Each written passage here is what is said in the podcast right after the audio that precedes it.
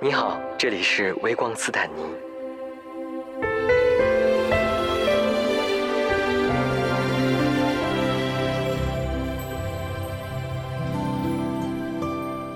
大家好，我是斯坦尼。经过了几个月的准备，第二季播客节目终于要和大家见面了。在第一季快结束的时候，我们联系上了出色伙伴，他们是有十四年历史的专门服务性少数群体的公益组织。在深度的接触当中，我认识了一群可爱的性少数群体的妈妈们，也是在跟他们交流当中，才第一次站在了父母的视角来看待性取向不同这个问题。我们邀请了四位有代表性的性少数群体的妈妈们来和我们分享他们和孩子的故事，也希望通过这两期节目，能让更多的性少数群体的小伙伴们学会怎么样去跟父母用正确和良好的方式去沟通。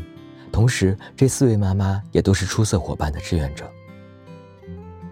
呃，大家好，我是一个同志妈妈，啊，我一直在银行工作，呃，这两年已经退休了。我的儿子他也一直生活在我身边，我们在广东深圳生活了很多年。其实他的童年或者他是呃少年时期就和其他的男生没有什么区别，是一个普通的男生吧，调皮活泼淘气，也是有一个快乐的童年。在之前，您是一点都没有感觉到他跟其他男生有什么不一样的，是不是？就一直到他跟您出柜。是的，因为我看很多报道里面也提到，就是好像您的孩子大概是十九岁的时候就跟您出柜了，其实就是在我们看来还挺早的。然后当时是一个什么样的契机呢？当时是大学一年级，他放假回家，我有一天。看到他，我就开了个玩笑，笑眯眯的说：“我说是妈妈是很开通的，如果你要找个女朋友的话，可以告诉我啊。”他听了我说女朋友这个这个话题，他就很怪异的瞪了我一眼，我就很诧异。我说：“这个这句话有什么错误吗？有什么问题吗？”然后过了一周，他就向我坦白，或者就向我出柜。他首先问我，他说：“妈妈。”你不管我是什么人，你都爱我吗？我说是啊，我心里想，你是我儿子，你能是什么人呢？嗯。然后他这样说：“妈妈，我是同性恋。”当他说这这句话的时候，他马上流泪了。我一听，看他的感情感情，我也马上哭了。但是我还是告诉他说：“没有关系，你是同性恋，我也一样爱你。”嗯。然后我们那会儿都很伤感，很难过。我就说了一句，我说是好像这条路不好走。他说是啊，目前暂时是这样的。这就当时他出柜的情景和我们的对话。之后的话，呃，那个整个晚上我都嗯独自在流泪，我也在反思，呃，也在回顾他从小到大的生活经历，也是也有一段很难过的过程吧。一两个月我都在呃思考，甚至也在独自流泪。嗯，我有个心理老师，我咨询我的心理老师，呃，我就说，呃，有个事情，我你了解一下。我儿子说他是个同性恋，那个老师说啊，啊，这没有什么好奇怪的，是，我也接触过这样的家庭和案例。那这个心理老师真的还是挺好的。听他这样说，哎，我也慢慢心里也放下了。然后那个，呃，对，这是。但是我还是家长都会有这么一个过程，就说是一听到很震惊、很难过，呃，反思，然后呢纠结，还有一个抱有幻想。过了大概四五个月吧，三四个月，我就问他，我说，呃，从小到大那么多女孩子喜欢你，小学也有啊，和他交流的女孩子啊，初中也有，高中也有，我也见过他和女孩子吃饭呀、看电影啊。我说你从中可以，好像。找个女朋友，这不是比较容易的事儿吗？我的意思是这样的，我说你找个女朋友很容易吗？他一听很恼火啊，他生气了，他说：“哎，你怎么会问出这种问题的？我不是和你说清楚了吗？我告诉你我是什么人了吗？”哎呀，他特别的恼火和生气，然后和我那个质问了好久，就是你怎么会想出这样的事情，问出这种话题？我已经和你说的很明白了，这是不可能的事情。我和女同学是关系好。但是我们只是同学，只是朋友。嗯，最后好，我说好好好好好好，在他的一再坚持下，我从那个时候完全彻底的知道了，我的孩子已经长大，我爱他就是尊重他和信任他，也就是那个时候我就彻底完全彻底的接纳了他。只要他开心快乐就好嘛。我记得我那会儿还给他写了一封信，呃，发给他邮件。他因为他还在读书嘛，我就说是你是自由的，呃，只要你健康快乐，你喜欢什么样的人都是你的自由，我尊重你，信任你，爱你，做你想做的事情吧。哎，对他，他给我回信一般都比较简单嘛，他就说哈，好的，妈妈知道了，啊，是这样的。他没有很感动，说我也爱你什么之类的。他没有，比较理智吧？对，因为他那会儿还在读书阶段，他还在国外嘛。我们这这段时间的沟通，哎，沟通还是那啥的。呃，当然等他回来以后呢，就他就他也和我沟通，说是没想到妈妈你会这么开通。然后呢，因为他他说我也有同学是这样的情况，当他们告诉父母的时候，有的父母就对他们弃之不理。对，比如在国外留学那种就不管了。不顾了，嗯，你自生自灭吧，有这样的，我的妈呀！是是，对我刚才听下来，我也是觉得，就是其实您应该算是就是同志父母里面相对来说接受的还比较快的。在他跟您出柜之前，您对同性恋的看法是怎么样？嗯，没有太多的了解和认识，我就是知道张国荣是同性恋嘛，因为我们不是在广东啊，听张国荣的歌呀，了解张国荣啊。我本身是对同性恋没有偏见的。明白明白，那我觉得这个就是跟您后来接受比较快，可能也有一定的原因。他跟他父亲出柜过程当中还算比较顺利吗？呃，我是个单亲妈妈，呃，他基本上在我身边生活，但是他和他的父亲也保持着联系吧，一个星期吃一次饭呐，对，一个星期见一次面都是有的。呃，因为他出柜和我出柜了一段时间以后，那个时候我就呃建议他，我说你也要告诉你的父亲，嗯。让他也知道你是什么人，呃，是我提议的。这我说这是你的事情，由你来自己来安排。然后他考虑了一下，他心里想，我爸爸他认为，嗯，是保守的人嘛，他能接受吗？我说不管是他是什么态度，你一定要告知他，让他知道。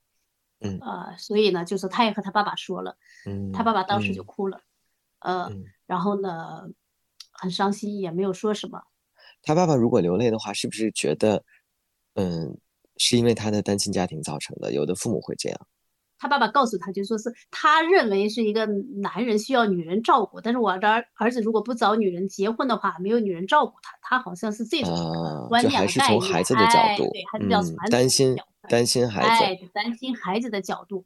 呃，因为之后他和他爸爸还见面吃饭，他爸爸还带他和他的朋友去呃叫做卡拉 OK 呀。比如说有那个请来小姐来，好像来和他们交流，他有这种，还有这种幻想啊，因为他爸爸毕竟是个呃直男嘛，他就认为啊，是不是通过这种方式可以有所改善？他也抱有 幻想。实际上，我儿子当时说，哎，他们一个进去就看到是什么意思了，然后就拒绝了，然后就直接就走，就没有参与。对，慢慢接受了，也也认知认可了这件事情吧，因为这是没没办法的事情，也无法改变。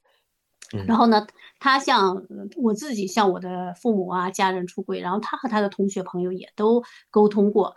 呃，之后我不是说从二零一二年开始，我做公益，向社会普及知识，然后呢公开站出来，啊，支持同志做真实的自己，和父母沟通，然后呢普及科学知识，做这方面的公益。然后你就说是我的同事同学，他们很多人都知道了。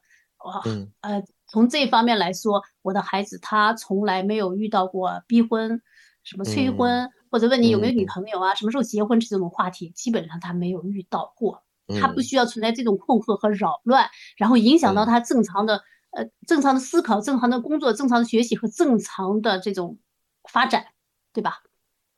真的太棒了！我觉得到时候这期节目可能很多人会 会很羡慕您的儿子，就很羡慕 有您这样的妈妈。对，然后您刚才提到二零一二年您开始做同志公益，当时是怎么样从一个就是呃包容自己的、接纳自己孩子的一个呃彩虹妈妈，然后决定投身到公益里面去呢？呃，我的孩子他不是告诉我以后，我自己也经过几个月的消化，完全彻底接纳他。我是二零一一年十一月去广。州我就拜访了叫做出色伙伴，也是同性恋亲友会，刚好遇到了阿强。我说我的孩子就是这样的人，我想了解一下是什么情况。你们这里都有什么样的家庭和什么样的呃年轻人，在我们身边，在我身边都得有多少这样的人？我还没有见到嘛，除了我见了我儿子以外，我还没有见到其他的人。那阿强就说我就是，那我办公室同事他也是。我们来自不同的地方，不同的家庭，那，中国有很多这样的家庭，这样的人。然后第二年六月份，六七月五六月份啊，强就发了信息给我，他说在东莞会有一个首次叫做小型的分享会还是恳谈会，在东莞大概是时间是个周末的时间，然后欢迎你来参加。去了以后，从那以后我就就是感触很深，震动很大，影响很大吧。的确是因为我去到以后，五五十多个人，五六十个人参加，前面坐了大概十十多个家长，后面都是年轻人，就像坐在我面前那些家长，都是灰头土脸的，都是忧伤的眼睛。有的孩子出来一年、两年、三年、五年了，父母还是那么难过，还是那么伤心，没有哪个就说是平静的，或者是开心的。开心不可能，连像我是坦然的嘛。平静的面孔，哎，这种家长是极少数的，都是在那里难过的、伤心的。哎呀，我看了那个场面，我觉得，哎呀，太难受了，太难过了。对面有一个妈妈，她一直在流泪，很伤感，呃，面目憔悴。然后他的儿子也非常的，哎呀，就是非常阴郁的脸色，坐在他的身边。本来是很帅的一个男孩嘛，他儿子。然后那个妈妈是谢妈妈。呃，开完会以后，我就和谢妈妈交流，听了他们家的故事。她是一个深圳的妈妈，谢妈妈的儿子当年二十六岁，他是独生子。当年春节回家的时候，他的父母就逼婚，他就不愿意，然后呢就被动无奈的相亲。有一个是他中学同学，条件很优秀，双方父母都认识，对方也很满意，但是他就是不满意。到家他说不喜欢，不愿意。他父亲就问他。那么好的女孩你都不愿意，到底是为什么？你说，他不说，他父亲就说：“难道你是一个同性恋吗？”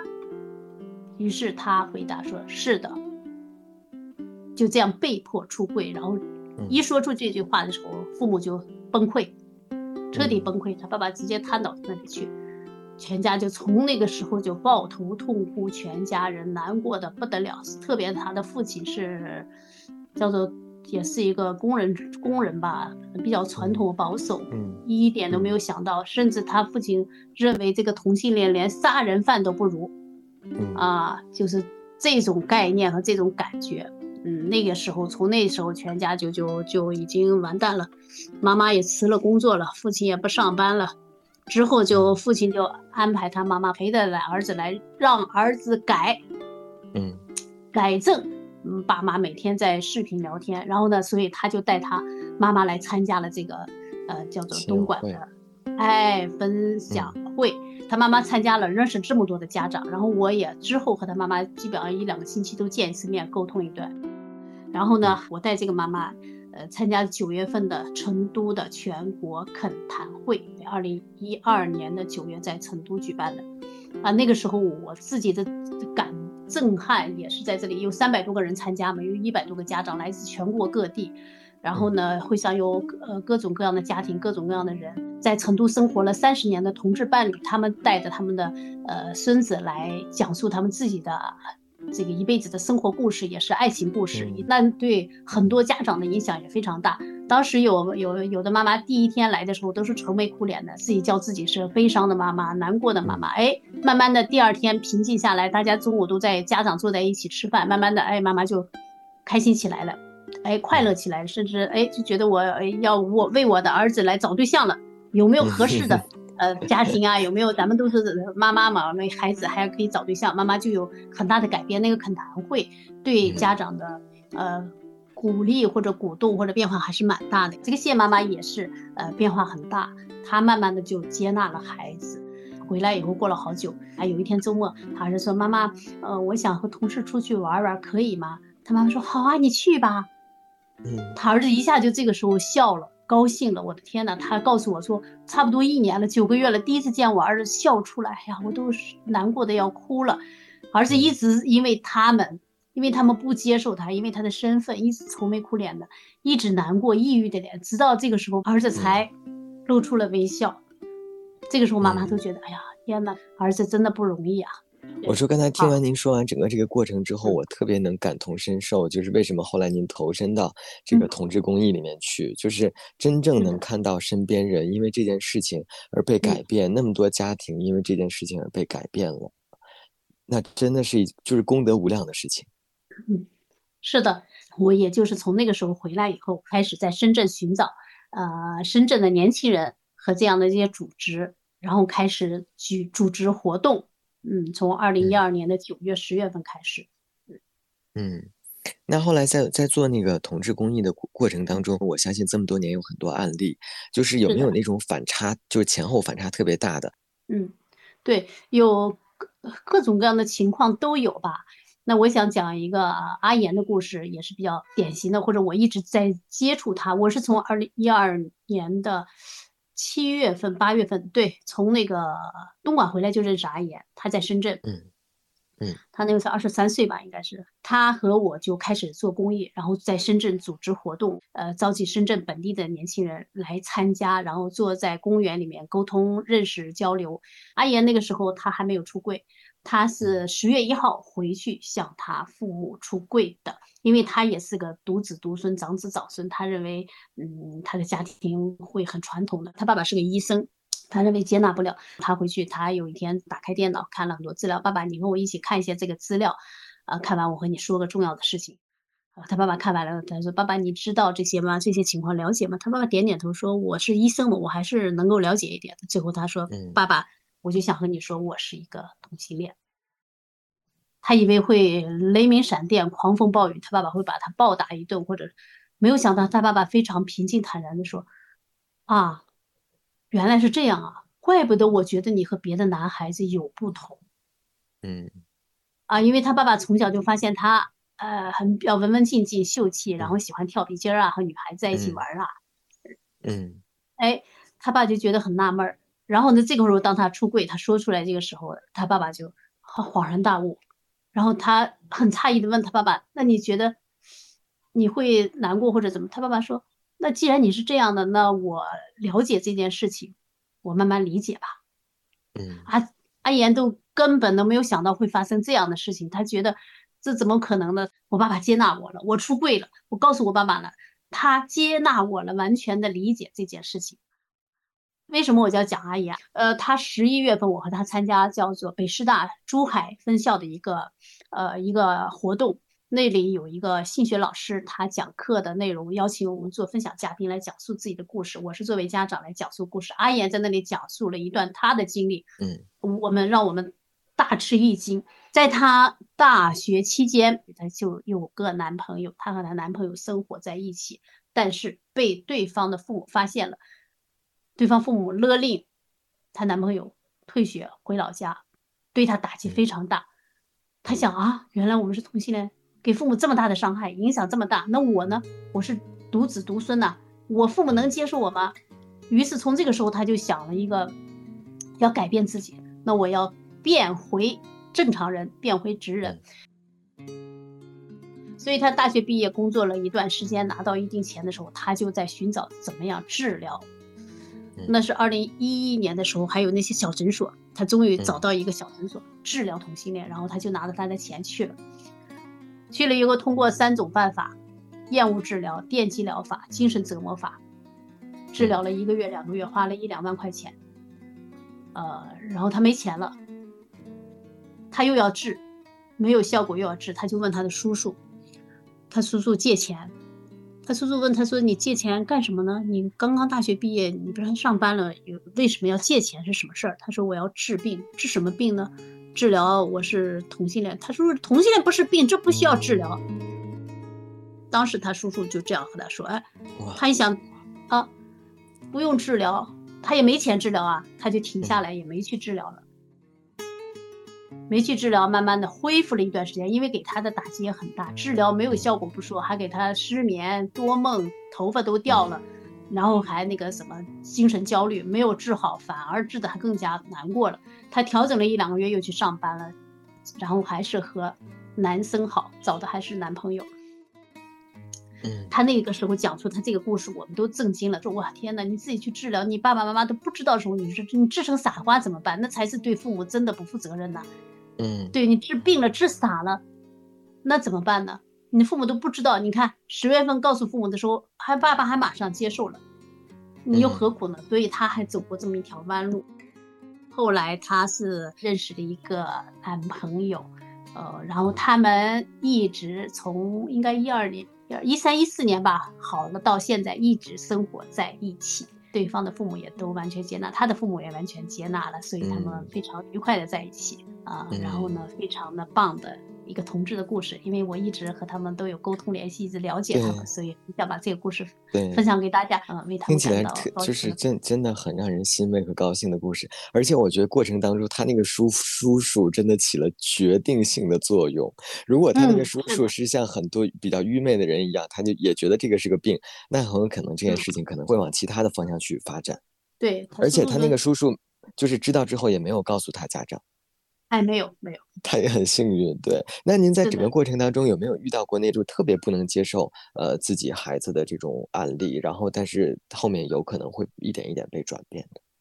如果说到不接受的，这还是谢妈妈他们家庭吧？还是继续说谢妈妈那个家庭？是她慢慢接受了以后，但是她的丈夫那个孩子的爸爸一直顽固不化，一直不接纳，一直不愿意面对这件事情。妈妈完全接纳了。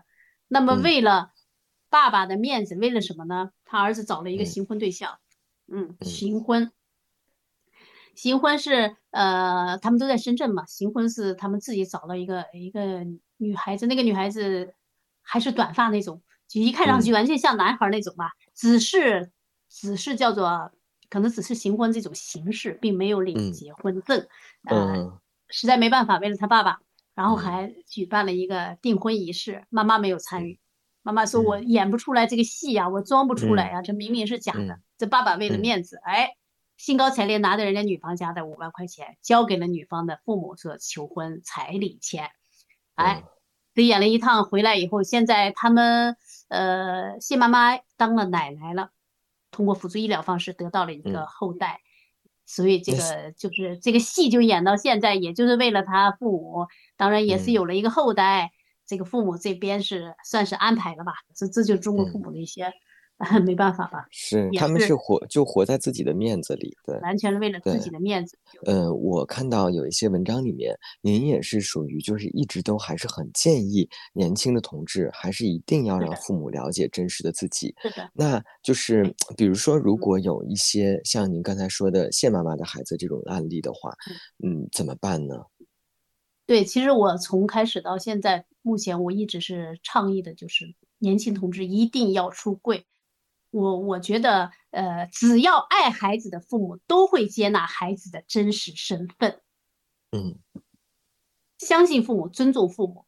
还有父母都经历了人生的几十年的事情了，都四十岁、五十岁，甚至六十七十岁，经历人生几，他们不是泥捏的，不是死糊的，不是因为你是一个什么样的人，他们就要死要活的。很多同志他是太敏感、太细腻，他想的太多了啊，就认为我的父母会这了、会那了、会跳楼、会自杀，没有，没有听说，不会的，他不会因为你 怎么样去死的，放心吧。很多父母他不接受，第一他不懂，第二他爱自己、爱面子。他觉得他重要，不是你重要，他才不接纳你。那你认为你的人生是谁重要？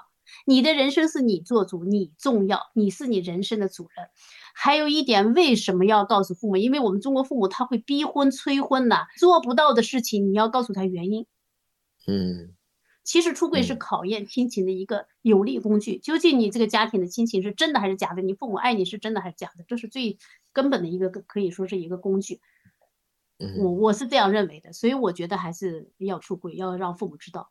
嗯，明白。而且还有一点，有些父母啊，通过这个事情说我要断绝你的关系啊，我要怎么？但是他能断绝得了吗？血缘关系断绝不了。父母说是说，这只不过说气话。父母说，因为这我要死啊，我要病了，这都是假的，这是控制子女的一种手段，好吗？出柜的过程的话，就觉得第一呢，要自己接纳自己，自己肯定自己，这是最根本的。第二呢，就是要清楚明白的。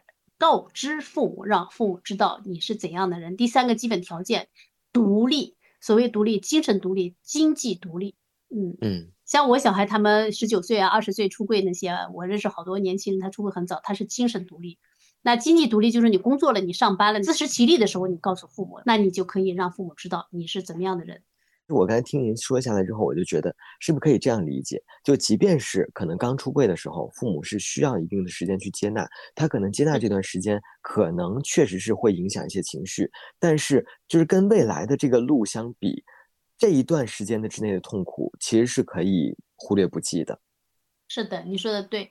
那难过是正常啊，哪个会高兴嘛，是吧？也是要有一点点让父母难过，才会知道这孩子有多重要啊，还会知道有个什么样的孩子。那你问题父还有几十年的日子，你就要隐瞒、隐瞒、欺骗吗？欺瞒的父母死吗？问题是八九十岁、一百岁都不死呢？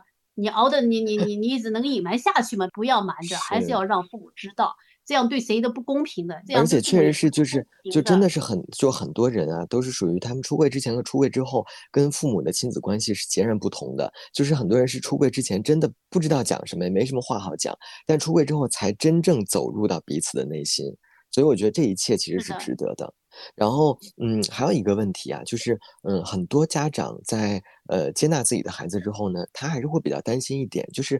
我的孩子以后老了没人养怎么办？是的，就养老的问题是整个社会问题。以后养老就是靠社会养老、保险养老、抱团养老、互助养老。养老的方式多种多样，靠社会化了。像我们这代人，就像我们呃六零后、七零后，我们这代人的养老都不可能靠子女了，也不能不没有资格靠子女了。所以，同志的养老也是整个社会养老问题的一部分。是。您最想要对彩虹父母说的话会是什么？好的，我告诉和我一样的家长，就是我们要相信孩子，尊重孩子，我们自己对自己负责，做好自己的人生规划和安排，孩子们也会为我们感到骄傲，孩子们也会过得越来越好，让我们的生活越来越美好。谢谢大家。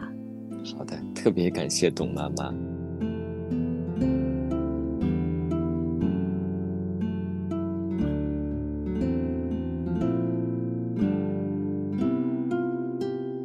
哎，大家好，呃，我是住在贵阳的泰迪妈妈，我今年五十七岁，退休呢有两年多，呃，退休之后呢就一直在做我们同志呃公益，在出色伙伴里面当家长志愿者。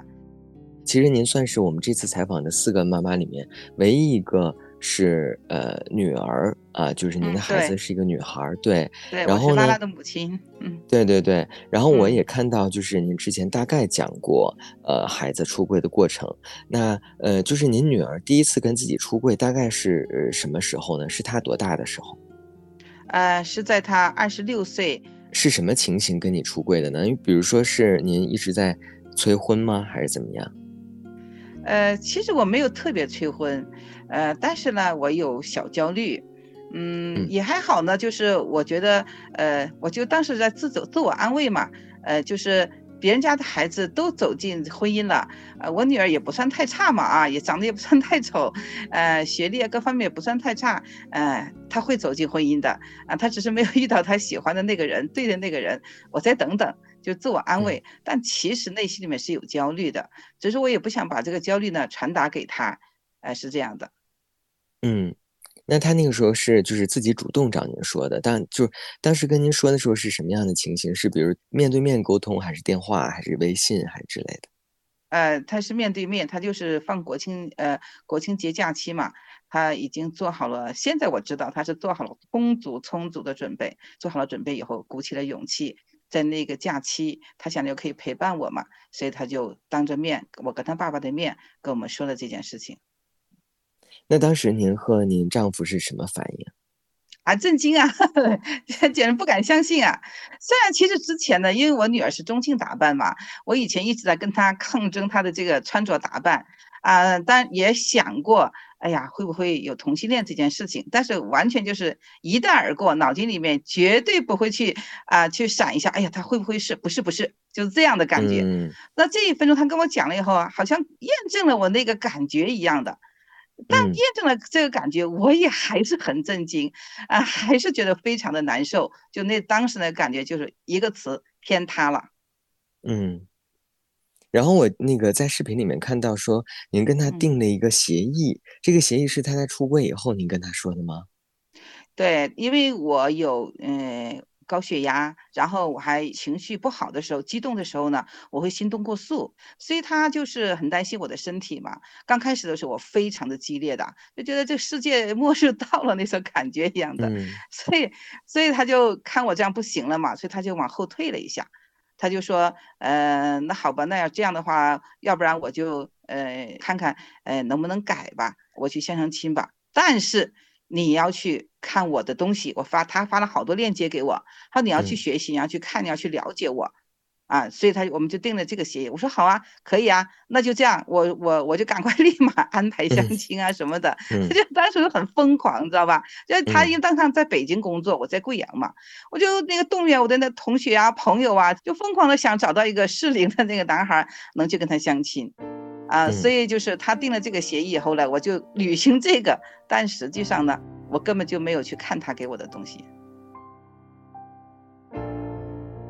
哎，我当时是这样想的，我说觉得，呃，这个世界上我也知道没有能赢过孩子的父母，我知道这个这个铁律，但这一次呢，我就觉得，嗯，呃，应该我是对的了，他肯定是不对的，这同性恋还有什么好说的嘛？那不不用讲，这个这肯定是不对的嘛，肯定是不行的，你怎么能搞这种事情来？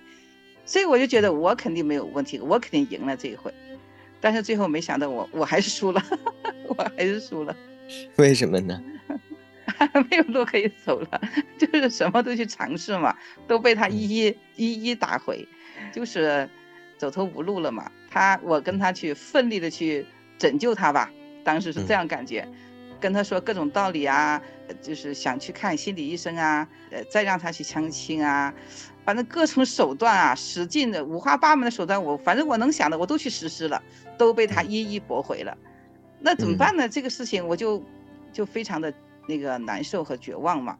后来我都当时我都在家里，我根本都坐不住，就所以飞到北京的时候呢，我就跟他去就是讲这个事情。怎么办嘛？就那个石头压在身上那种感觉，实在是压力太大了，嗯，没办法活了，简直要哎，所以我就就想，你知道这个人的本能啊，也是，我现在想想也是本能，想赶快卸掉这么大的包袱。所以飞到北京以后呢，我就跟他又去谈这个事情，他看我这个情情况不行了，我完全没有就是履行 协议，没有去看他给我的那些东西嘛，所以他就跟我摊牌了，他说你不要去再做任何的无谓的努力了，我不可能去改的。到了这种时候，那我怎么办呢？我就只好那个拿出 最下三滥的手段，嗯，一哭二闹手段都用完了，跳楼啊！他当时就在二十三楼在吃饭嘛，他带我去吃那个泰国菜，然后我说你今天不给我一个准确的，你答应改的这么一个呃承诺，我就从这个二十三楼跳下去，就就没办法了，你跳嘛，你你跳我也不会改的。就这样的一个状态，僵持的时候呢，他说：“他说你我你要跳你跳吧，我不会跳的。哎呀，你有过孩子了，你有过老公了，你也有个算是幸福的家了，我还什么都没有了，我不跳。你要跳你自己跳吧。这这这个他是一拉我了，其实我根本不会去跳的，我就用这个手段嘛，哎。但当时心情确实是绝望的，没有路了嘛，怎么办呢？虽然那就不不是自己。”自己悄悄的回来啊，寻找出路嘛，就看看他给我的东西了嘛，就只有这样的了嘛，哎，所以其实就是在他出柜之后，跟您还是虽然说两个人在僵持，在做交易，然后您可能一直在逼迫他，但两个人一直都还是有沟通有交流，对，这每天都有交流，因为他很担心我嘛。嗯，然后就是我也是一个沉不住气的人，我不可能去把这个东西放在我心上的。我我是一个急于求结果的人。到跳楼之前的这段时间哈，我我就疯了一样的监督他，我都做到这一步了。我不比其他的妈妈那个来的那个轻嘞，我我觉得我比其他妈妈还要狠。我刚刚还提到，就就就听您提到过心理医生，如果他年纪小一点，真的在您身边，您肯定会带他去看心理医生的。呃，肯定会的。只要他有一点点半点说可以，我一定是 奋不顾身带他去的，花多少钱都可以。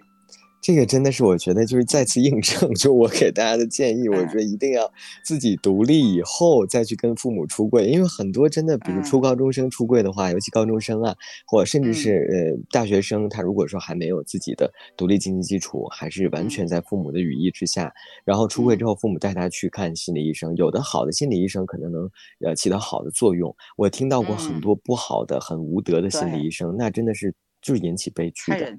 太害人了，那个更害人，那个真真的，所以这个我们国家的这个心理医生的队伍啊，真的急需这个技术水平的提高，太差劲了。是，所以就是孩子在那个，如果父母真的强逼你去看心理医生哈，其实这也不，我觉得不是不失为一个呃帮助父母的一个，把它反过来用在帮助父母的这个方面去。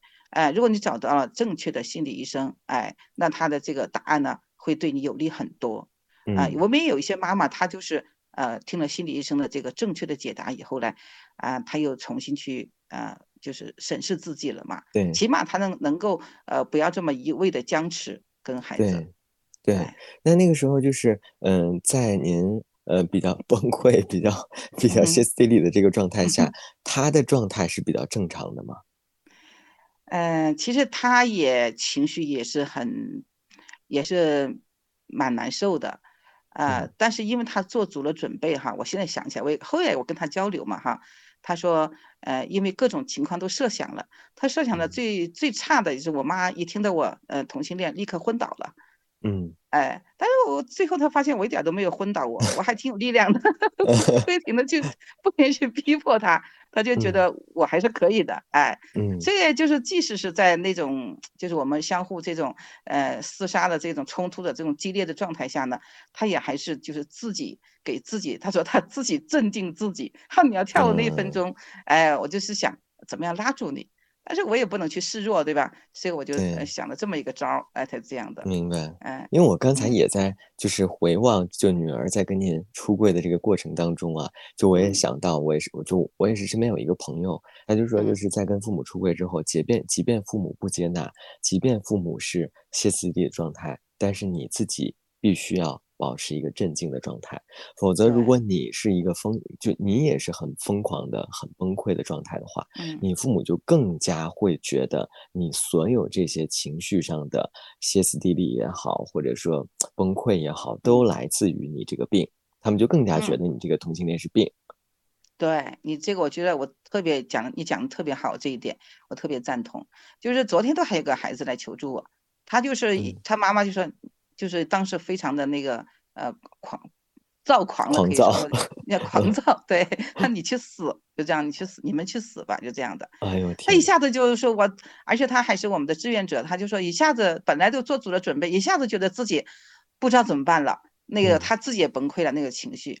所以在这个时候，当然你我们孩子啊，不可能说你在父母的这种强大强大的压力下，你还能完全保持镇静，当然这也。这是很难的，不太容易的。那这个时候呢，首先就是要看到自己，看到自己，我现在很难受，呃，很压抑，很痛苦。然后呢，想办法去求助。我们有这么多求助的通道嘛，对吧？嗯。然后遇到这样的情况的后时候呢，首先把自己先那个照顾好。如果你自己都处于一个非常压抑的、非常痛苦、无无手足无措的状态，你是没办法去拯救父母的。对。而且另外就是我刚才听您说，您女儿跟您定的这个协议啊，其实现在看来也是个缓兵之计。我我我我其实之前看到您那些采访的时候，我就觉得女儿跟您定的这个协议，我觉得特别绝，绝绝子，就是就是很妙。我从来没有听到过这种，是太棒的一个缓兵之计了。对他也是根据我的情况来来进行的，因为当时我的那个状态非常差。他刚开始告诉那前两天，我真的就是。完全没法，就是连吃饭睡觉都没法进行了。您女儿的这个办法，我觉得也可以给大家提供一个思路啊。就如果真的是父母特别不能接受的时候，你有的时候可以有一点点缓兵之计，但在这个缓兵之计里面，一定要把自己的计划加进去。对对，因为嗯，尤其是有些父母他是有基础疾病的，年龄比较大的，所以为什么我们说孩子尽早去出柜了哈？年龄大了以后呢，我们的身体真的有很多问题的。在这个我们父母在接受的过程当中呢，呃，我们有个情绪变化的，情绪最难过的时候呢，呃，就是最你第一开始出柜的时候，后面这个他会有一个适应期，呃，后来我跟我跟好多父母在跟他们聊的过程当中，我发现呢，我们都差不多，就是都是这样一个情绪变化的。就第一瞬间其实最难过的。那这个时候呢，如果父母出现身体状况了，就是孩子呢，就是可以这样稍微退一下。嗯。对，但是退的时候也不能说完全没有底线啊。就我觉得他，就您女儿这个，她很厉害的，就是她还是把把自己的这个看起来好像很简单的要求加进去了，就是让你看资料。您后来看资料的时候状态，嗯，您现在还记得吗？当然记得，那个是我 最刻骨铭心的记忆，因为我在整个的出柜过程当中，哭的最惨的，就是我开始看他给我的资料了。嗯。之前我都没有没有那么的去痛哭过，嗯，为什么呢？会这样的心理呢？就是就感觉我在要看这个资料的时候，我就要看同性恋这三个字了，啊，我就觉得就是真的是无路可走，我得要接受这个现实了。那这个时候，其实我内心里面是最最难过的，最最悲痛的，所以把那个办公室窗子啊，当时还没有退休，全部封闭了，全部关紧了。然后呢，我就自己先嚎啕大哭一下，把情绪宣泄完了，才开始看的。嗯，我我之前听您说，就是在看的过程中在哭，我还以为是因为看到那些资料，然后觉得自己女儿之前真的是很不容易，原来是，就其实您看之前就已经知道啊，我就是抱着要 接受的状态去看的了。呃，就抱着必死的路了，就是，就当时因为还没有接受，还不知道嘛，就觉得，哎呀，可能这个。就真的真的这个孩子就成同性恋了，哎，要是真的同性恋的话，也得找他录活吧，是这样一个这么一个情形，就是觉得这个，呃，已经其他的那个呃阳光的啊正常的路已经无路可走了，看来得和他一起走歪门邪道了，啊，这么一个感觉，哎，要要走向走向深渊的感觉。那看的过程当中，慢慢慢慢的这种感觉有变化吗？啊，还不是慢慢的，我跟你说，那个斯坦尼。我是瞬间看到第三行，我就改变了。他看他肯定看的是什么？我好想给大家分享一下。对，后来有很多人跟我要，其实呢，呃，就是一个普通的科普的知识。但是呢，为什么这一分钟我就看了以后，因为第三行他就写了，你的孩子，嗯，不是变态，不是生病啊，不是有问题，它是一个正常现象，啊，而且是呃天生的，嗯，不能改变的。哎，我就看到“天生的”这几个字的时候，就一下子那个那个压力啊，一下子就释放了。但是为什么我看这篇文章的时候，我一下子就被这几个字？你想哪个科普资料里没有这几个字啊？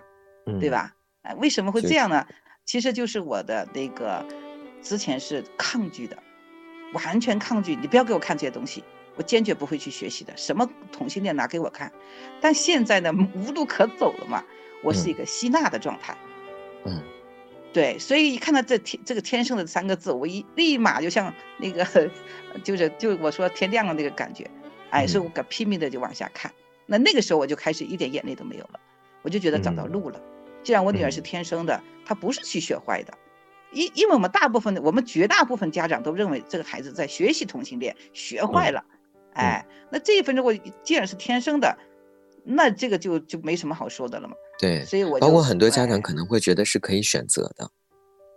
对，也当他因为他讲了嘛，不不可能去选择的嘛。就就是因为我很早的时候就是写过一个，就是给给同志父母的那个一封信嘛，那里面我就说，就是如果但凡能选择，谁会选一条更难的路呢？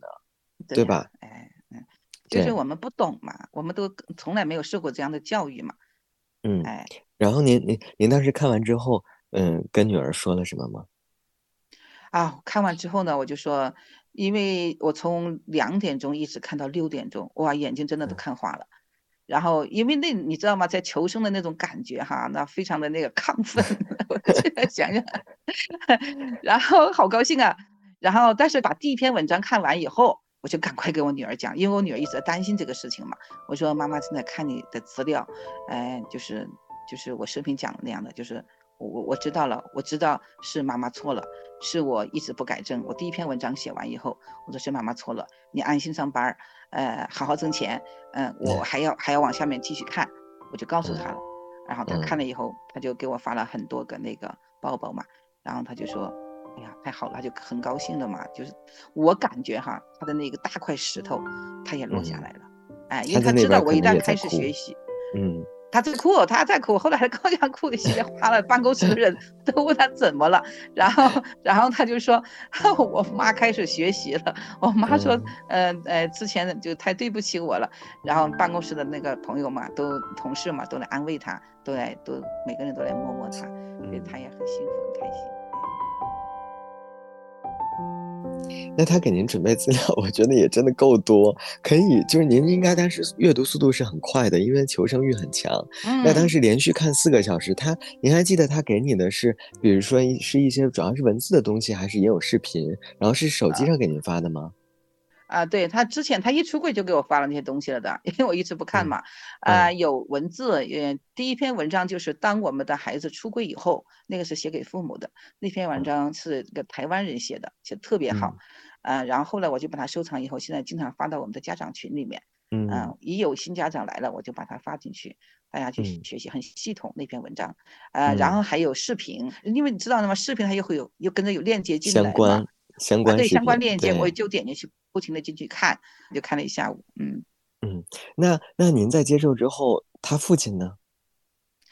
他爸爸不行，因为他当时跟我一起讲的了。但是因为我我的那个身体状况特别不好嘛，精神状况就是 疯狂那种状态，所以我老公就是首先照顾我的身体了嘛。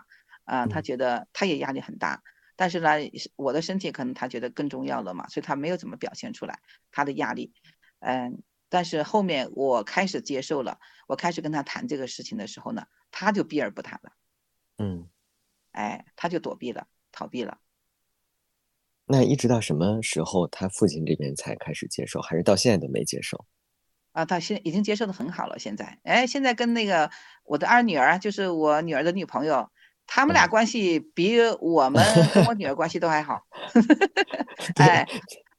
您快给大家讲讲这个过程，因为其实说实话啊，很多家里面都是妈妈有可能呃是能够慢慢接受的，但是最后那个难度难点都在爸爸身上。嗯嗯，我觉得还是我女儿把他拿下的，我都拿不下他。哎，就是还是坚持不懈的去跟他去嗯讲这个事情。嗯，因因为你知道这个女儿是小棉袄嘛，呃，她呢就是处在一个非常那个矛盾的这状态。呃，刚刚开始呢，呃，他跟我是一致的，哎，怎么去改变他什么的，我们两个呀一唱一和去打压我女儿。我跟你讲，很残酷的，我们那种打压哈，碾压他的那个心理哈，我们两个都不用那个什么，都不用事先商量，就就直接就是一唱一和，那个天衣无缝配合的，就碾压他。但他都他都抵他都能抗住这些压力，所以这个事前的准备哈非常重要。那后来呢，就是呃我开始接受了，我已经就是觉得嗯，我学习完了以后，我就想特别让他赶快去看这些东西，因为我知道这个压力的释放啊这多么重要。他不看，他坚决拒绝。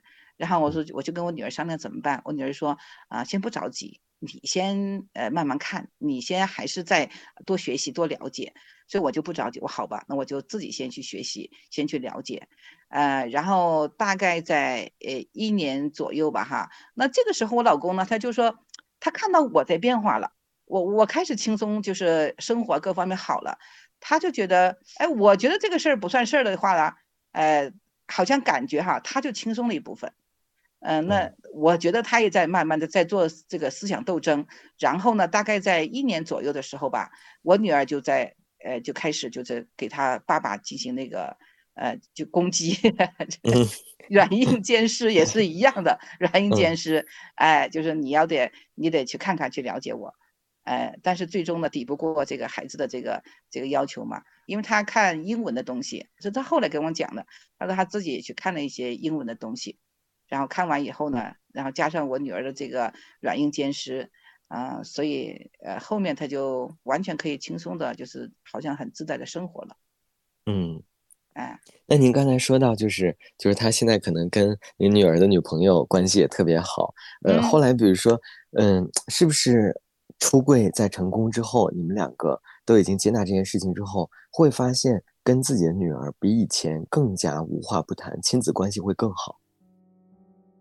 哎，那当然了，那绝对是啊。所以我其实，呃，就是很感谢我女儿，她在这么一个呃重要的时刻啊，来就是告诉我们这一切。如果她不告诉的话了哈，我跟她之间哈，我们跟她之间总是隔着一堵墙的，就是因为跟她，我跟我女儿关系，我们还是很朋友似的，但是就是不能聊情感的，所以这个事情就是总是你隔在心里面，你知道吧？那种感觉想跟你讲吧，两下就给你打回来了，呃，然后立马或者说我们就崩了，就没法交流了，他就不愿意跟跟你跟你谈话了。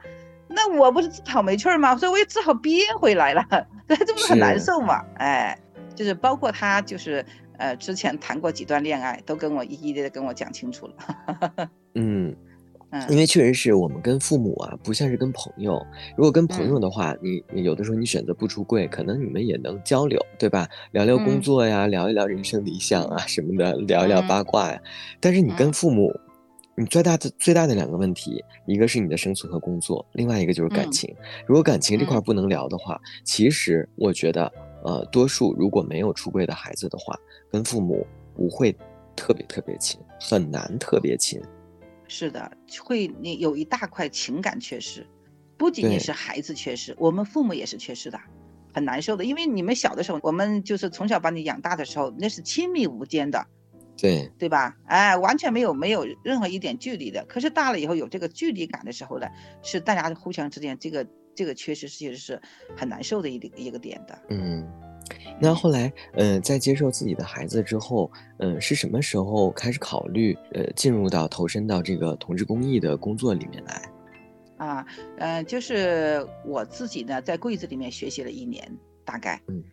呃，这一年当中呢，我也去试图寻找过同伴，呃，但是呢，勇气还是不够，就感觉，呃，因为觉得，因为你知道这个接受一个新观念哈，它不是一下子的，最开始的时候呢，还是觉得很丢人，不能让别人知道，所以我不太敢于就是就是去就是打开打开这个世界，我不我不太敢，呃，然后呢，就是呃。当时呢，我女儿她特别忙，因为她当时他们这个工作是要去出国的，我跟他有很多那个就就时差，时差很多，所以就交流也不是很通畅的嘛。他就是知道我已经在学习了，虽然我也跟他讲我的学习的过程，但是呢，就是这个交流的没有那么的及时，他也没有时间去帮我找这个我们的出色伙伴。是在大概一年以后嘛，嗯，就是有这个机会啊，他就帮我找到了，找到以后我立马就就就。就加入了我们这个出色伙伴的这个呃队伍了，但是因为我在贵州已经学习了一年了，所以我的这个认知上呢，呃，就是比新家长肯定还是要好好很多的，嗯，呃，然后当时就是微良妈妈，就是现在我们那个初次伙伴的呃这个主任呢，就是呃感觉到我这个接受能力、接受程度不错嘛，他马上就推荐我参加了当年的彩虹班培训，这个彩虹班培训是专门针对父母的。嗯，呃，我进入了彩虹班培训呢，嗯，那当时是为期三天嘛，这个培训，那三天出来以后，哇，我跟你说像打鸡血一样的能量满满，哎，就感觉到自己之前的那个接受呢还差很多，在这里面那个三天系统的学习还有赋能，然后就让我就是一下子就感觉到了，就是天地啊如此宽广，我没有看到的东西实在是太多了，所以立马报名。那个参加加入的那个家长志愿者的队伍，嗯，呃，到现在已经多少年了？两年半了吧。在这个过程当中，你会去接听热线吗？当时是十二月份参加的，那三月份呢，就是我们热线组的组长丽丽妈妈，她就来找我了。她说：“你来接热线吧。”我说：“好啊，可以啊。”一般就是向新家长过来求助的时候，遇到最多的问题是什么呢？基本上都是就是不认知嘛，就觉得孩子变坏了。其实跟我自己是完全是一样的，就是那种感受，就是怎么样怎么样去改变孩子，都想求助这个。然后呢，呃，其实我觉得我们作为家长志愿者，我们做的最大的事情呢是，呃，有一个呃有一个给这个新家长一个同伴的感觉，让他看到就自己不是那个最孤独的那个人。呃，因为我们家长一般都觉得全世界只有我家有同性恋，别人家是没有的啊，那种孤独感实际上是非常可怕的。那他找到我们以后呢，他首先呢就看到同类了，他可以把他的情绪好好的宣泄。就是我一般都是这样的，就让他把情绪宣泄完以后呢，就开始慢慢的就是讲我自己的体会，啊，把我的历程讲给他听，啊，把我的故事就是去感染他嘛，让他去仔细去听我分析，啊，再慢慢的再把他拉到家长群，然后看到更多的家长，他不就是就是越来越好了嘛？嗯，有没有家长是那种，就是听说其实您是想要改变他，而不是帮他一起改变他的孩子，然后就突然很抵触？有啊，就就立马就把我关了。把我拉黑的都有啊，就就就那那可能就没有下文了啊，没有啊，那就没有办法了呀。嗯，对，所以还是有很多可能，嗯，现实里面的这种出轨没有成功的案例，嗯嗯，我们也真的束手无策。嗯，其实这个呢，我现在帮助下来看呢，呃，也不是说你坚持不下去做工作，父母就能够去，呃，去接受的。嗯，其实最主要的是你也得让父母去学习，嗯，学习是你出柜当中啊最主要的阶段目标。只要一天父母没有开始学习，他就不会去接受的，他不会去去了解你的。所以就是让想尽一切办法让父母开始学习。呃，我遇到过的家长啊，就是他们就死不学习，怎么怎么都不学习，最后就是双方都抑郁。父母也抑郁，孩子也抑郁了，其实这是很很惨的一件事情。这那那都抑郁了以后怎么办呢？所以父母才开始转身学习的，甚至有孩子啊，就是自杀的，就自杀一两次了。父母一看这个真的是不是开玩笑的了，才开始转身学习的。其实不能把这个，就是我们就经常教育孩子和父母啊，不要拖入这种拉锯战中，速战速决。哎，这个是很重要的。明白。那刚才说的这些，其实说到了一些比较沉重的案例啊，在过程当中有没有让你觉得特别有成就感的？成就感，成就感满满。可以跟大家分享一下吗？其实成功的案例很多，就是真正的就是把我拉黑了，然后呃也不也不来了解的，还是很是少数父母。嗯，大部分父母他们都最后都呃开始学习了。嗯，有过来跟您反馈的吗？有啊，有好多都跟我成好朋友啊，嗯，不认识没有见过面，都是好朋友了 啊。最开始有很多 gay 的 gay 的妈妈来跟我打亲家，就是 想来行婚的，然后后面就发现行婚不行，那我我能不能跟你家一起生孩子的，合作生孩子的？哎哎哎，这个因为都是基于对我的信任嘛。嗯，哎，就是您在过程当中有没有觉得特别累的时候，觉得嗯可能不太想坚持了？有有累的时候。呃，因为都是负面能力能量嘛，哎，嗯嗯，那累的时候呢，因为我们出色伙伴这点做的特别好。他会给我们赋能的，就是我们会经常会长把我们家长志愿者召集在一起，一起去学习啊，然后一起那个呃在一起就是呃也也开开心心嘛，就开心嘛，大家互相就交流。那其实这个时候就是给我们很大的一个放松，然后也会给我们教我们，就是你要看到自己，你觉得自己能量都不行的时候，你可以暂停暂停这些工作。哎，对，所以我觉得我能量不行的时候呢，我会呃就是。就是跟这个求助的那个父母讲，或者是跟我们那个组长讲，说我暂时，呃，现在不行，啊，但是我会很快调整我自己的，因为呃，这个工作啊，真的是因为全国来说能做这个工作的，呃，不多，嗯，还有作为家长志愿者，呃，我们的这个出现我就和我们的站出来，这个这个意义哈，我现在越来越觉得确实是还是很大的。所以，我我我就算是有这些困难的时候呢，啊，我会调整自己，会坚持做下去。好，呃，就是您有什么特别想要对同志家长说的话？了解孩子的过程，嗯，不仅仅是爱的过程，实际上是自我成长的过程，是我们父母学习和成长的过程。啊，千万不要，呃，放弃这个过程。啊，我们成长了以后呢？我们才更了解这个世世界，更了解自己，才会让我们的家庭更幸福。嗯，再有一句话呢，就是希望那个每一个家庭都能温柔的接纳自己不一样的孩子。特别特别感谢泰迪妈妈。嗯嗯，好嘞，拜拜。好，你们也辛苦了啊。感谢收听本期节目，你可以在喜马拉雅、哔哩哔哩。网易云音乐、小宇宙、猫耳 FM、荔枝播客和苹果播客上找到我们的往期节目。期待你的点赞、订阅和分享，你的支持是我们走下去的动力。同时，也欢迎你将自己的故事投稿至彩虹微光的全拼 at 幺六三 dot com，用分享点亮微光，让我们看见不同的彩虹人生。我是斯坦尼，我在这里等你，我们下期再见。